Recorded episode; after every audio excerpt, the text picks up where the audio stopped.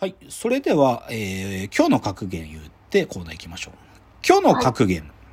馬娘、かわいい。ハマっちゃうかも。馬娘知ってる？知らない？知らないあ、知らない？馬娘ってね、サイバーエージェントのゲーム会社が作ってる競馬ゲームなんだけど、競馬？ゲーム、そう。で、競馬ゲームなんだけど、馬が女の子なの。ムだから、あの、競馬場でさ、馬がガシャンってゲートが開いて、ダダダダって走るじゃんはいあれがガシャンって開いて、女の子がこうひたすらこう走る。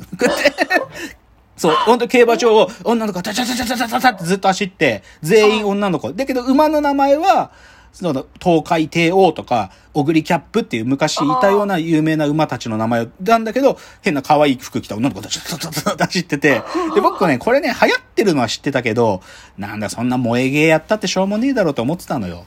そしたらさ、YouTube にそのレースの動画が上がってたら見たらさ、女の子がこう一生懸命走ってるのが可愛いんだよね。だまだね、ゲームはね、スタートしてないけどね、ちょっとこれ、馬娘、僕ハマるかもと思ってんだよね、ちょっと。あっていう、ちょっと今日の格言で、馬娘の話でした。はい。では、コーナー参りましょう。えーロフトプラスワンへの道。えこのコーナーはサブカルリテラシー、サブカル知識の低い株式会社私は社員に竹之内がサブカル魂を注入し、いつの日かロフトプラスワンでのイベントに呼ばれる存在にまで自分たちを高めていこうという意識向上コーナーです。では、今日のテーマ発表します。今日のテーマ。へちゃむくれの肖像。ドラマ、お耳に合いましたら。今日は、まあ、ほとんど知恵を使わない回ですな。で、もうちょっと踏み込んで言えば、僕が好きな女の子の話ですよ。ちょっともう、キモいくらい。で、で、まあ、女の子の話なんだけど、でも、その話のどうしてもきっかけというか、この話がしたかったからっていうので言う、その最初の作品が、あの、これ今も放送してるんで、あんまりこう、まだあと3話。今日の夜が第10話で残りプラス2話あるらしいから、まだやってる途中なんだけど、でもどうしても紹介したいっつうので、お耳に合いましたらというドラマがありまして、はいはい。これをね、ぜひ、まだ終わってないんだけど、残り数回でも皆さん、ぜひまだ見てくださいねという意味も込めてやりたい。で、僕ね、これも今ね、毎週楽しみですよ。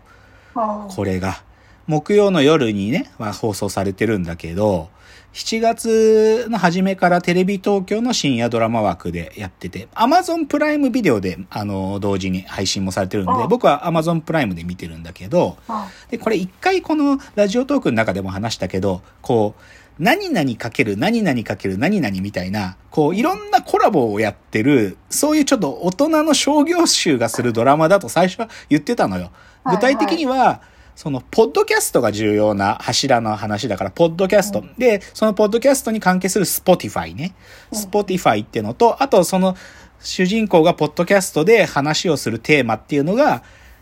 ず全国どこにでもあるようなチェーン店のグルメ。通称チェーン飯っていうんだけど、そのチェーン飯っていうチェーン店グルメっていうのをもう一個紹介してて、だからそういう、えっ、と、ポッドキャストチェーン店の飯。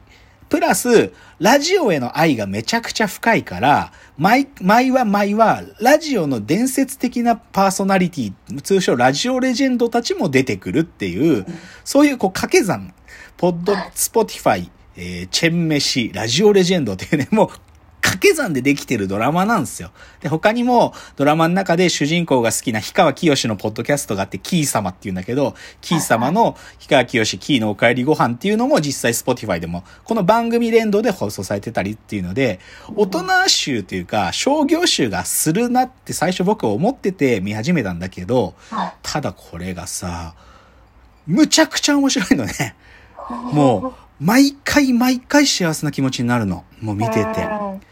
で、その中心にいるのが、まあ最近僕がずっと好きだと言っている、伊藤まりかさんという女優さんなんですけどね。伊藤まりかさん。この作品の中では、高村美園って名前なんだけど、その高村美園役を演じる伊藤まりかが中心にいて、でも、すげえ、もう、とにかくいいのね。で、あんまりドラマの、なんていうのかな、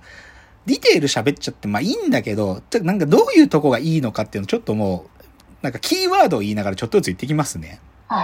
はい。で、まあ、その、でもこの高村美園の伊藤まりかがつ、まず会社に勤めてんの。で、会社の出来事が主に多いのね。で、何の会社かっつうと、漬物会社なの。松丸漬物っていう、らっきょうの漬物がおそらく主力せ、主力商品の会社なの。で、この会社のマーケティング部に高村美園は勤めてて、で、とでもそんなでっかい部署じゃなくて、とすぐ隣に営業部があったりして、その営業部の人とかとかとなんかごちゃごちゃ喋りながらやってんのよ。でもこの松丸漬物がすっげえいい会社っぽいんだよね、なんか雰囲気が。僕この会社だったら勤めたいもん、マジで。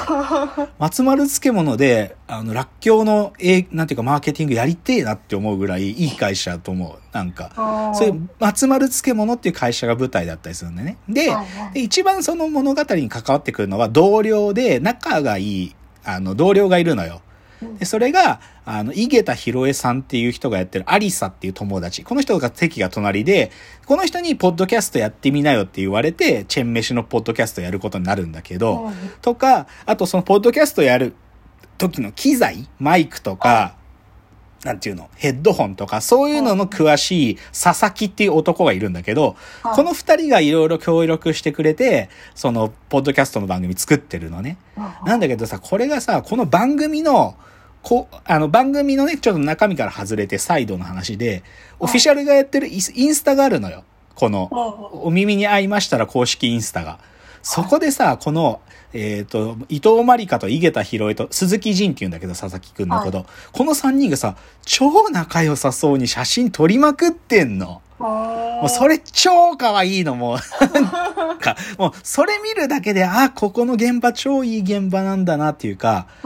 最高なんで、他の場所でね、その脚本家書いてる人とか、その、それ以外の俳優さんがなんか宣伝のために別のラジオとか出たりしてるの話聞いたりすると、でもね、この3人が超仲いいから、現場すごいいい雰囲気なんだって。で、なんかその番、ドラマの中でも、あ、この3人仲いいんだなっていうのは伝わってくる。だから僕もともと井桁弘恵さんなんてそんな好きでもなかったけど、この伊藤まりかと仲良さそうにしてくれてるだけでも井桁弘恵さんのことも好きになってるもん。そう。でもね、まずね、インスタ見るだけでも超仲いいなって思う。あとね、らっきょうこちゃんっていうキャラがいるのよ。らっきょうこちゃんっていう。らっきょう屋さんだから、らっきょう屋さん、漬物屋さんだから、キャンペーンキャラクターがいて、らっきょうこちゃんっていう女の子がいて、らっきょうこちゃんっていう言葉が超出てくるの。今年のらっきょうこちゃんの、えー、キャンペーンはこれこれこういうことをしますとか。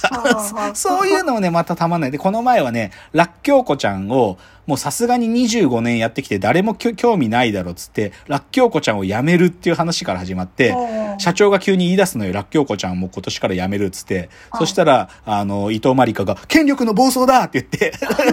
らっきょうこちゃんは、なん、今後も続けられるように新しい企画をみんなで考えるとかね、そういうのとかあって超いいのよ。とかね、いろいろあるんだけど、あとね、これ絶対、これだけ切り取ってみるってもいいんだけど、このドラマ、最後のエンディングがある。エンディングでさ、こう、あのースタッフロールがバーって流れるじゃない、エンディング。はいはいで、普通ドラマの時ってさ、エンドロールなんて見ねえじゃん。けど、このドラマはね、エンドロールも、もうね、絶対必見なんですよ。で、何かっていうとね、エンドロールが、その、その話で、その回で放送したチェン飯ね。例えば松屋だったら松屋、富士そばだったら富士そばの、その松屋の店舗の中で、主役の伊藤まりかが踊るのね。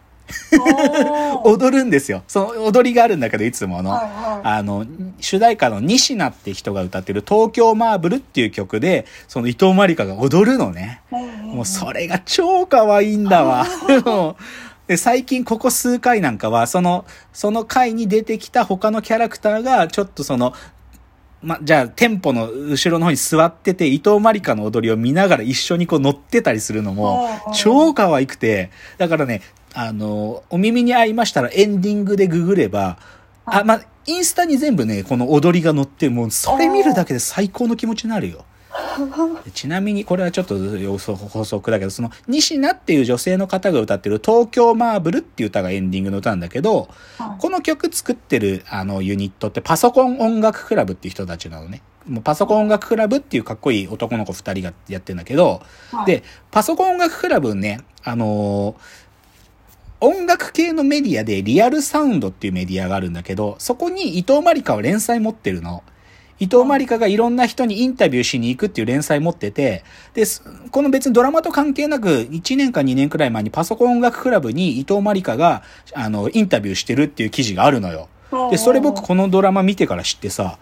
あだからパソコン音楽クラブが作ってんのかなと思ったのね。うんなんだけどさ、これさ、何が言いたいかというと、僕実はこのリアルサウンドっていうメディアに、僕2回取材受けてんだよ、僕は。うんリアルサウンドで僕の記事2つあんだよ。だからさ、伊藤まりか俺に取材しに来てくんねえかなと思って。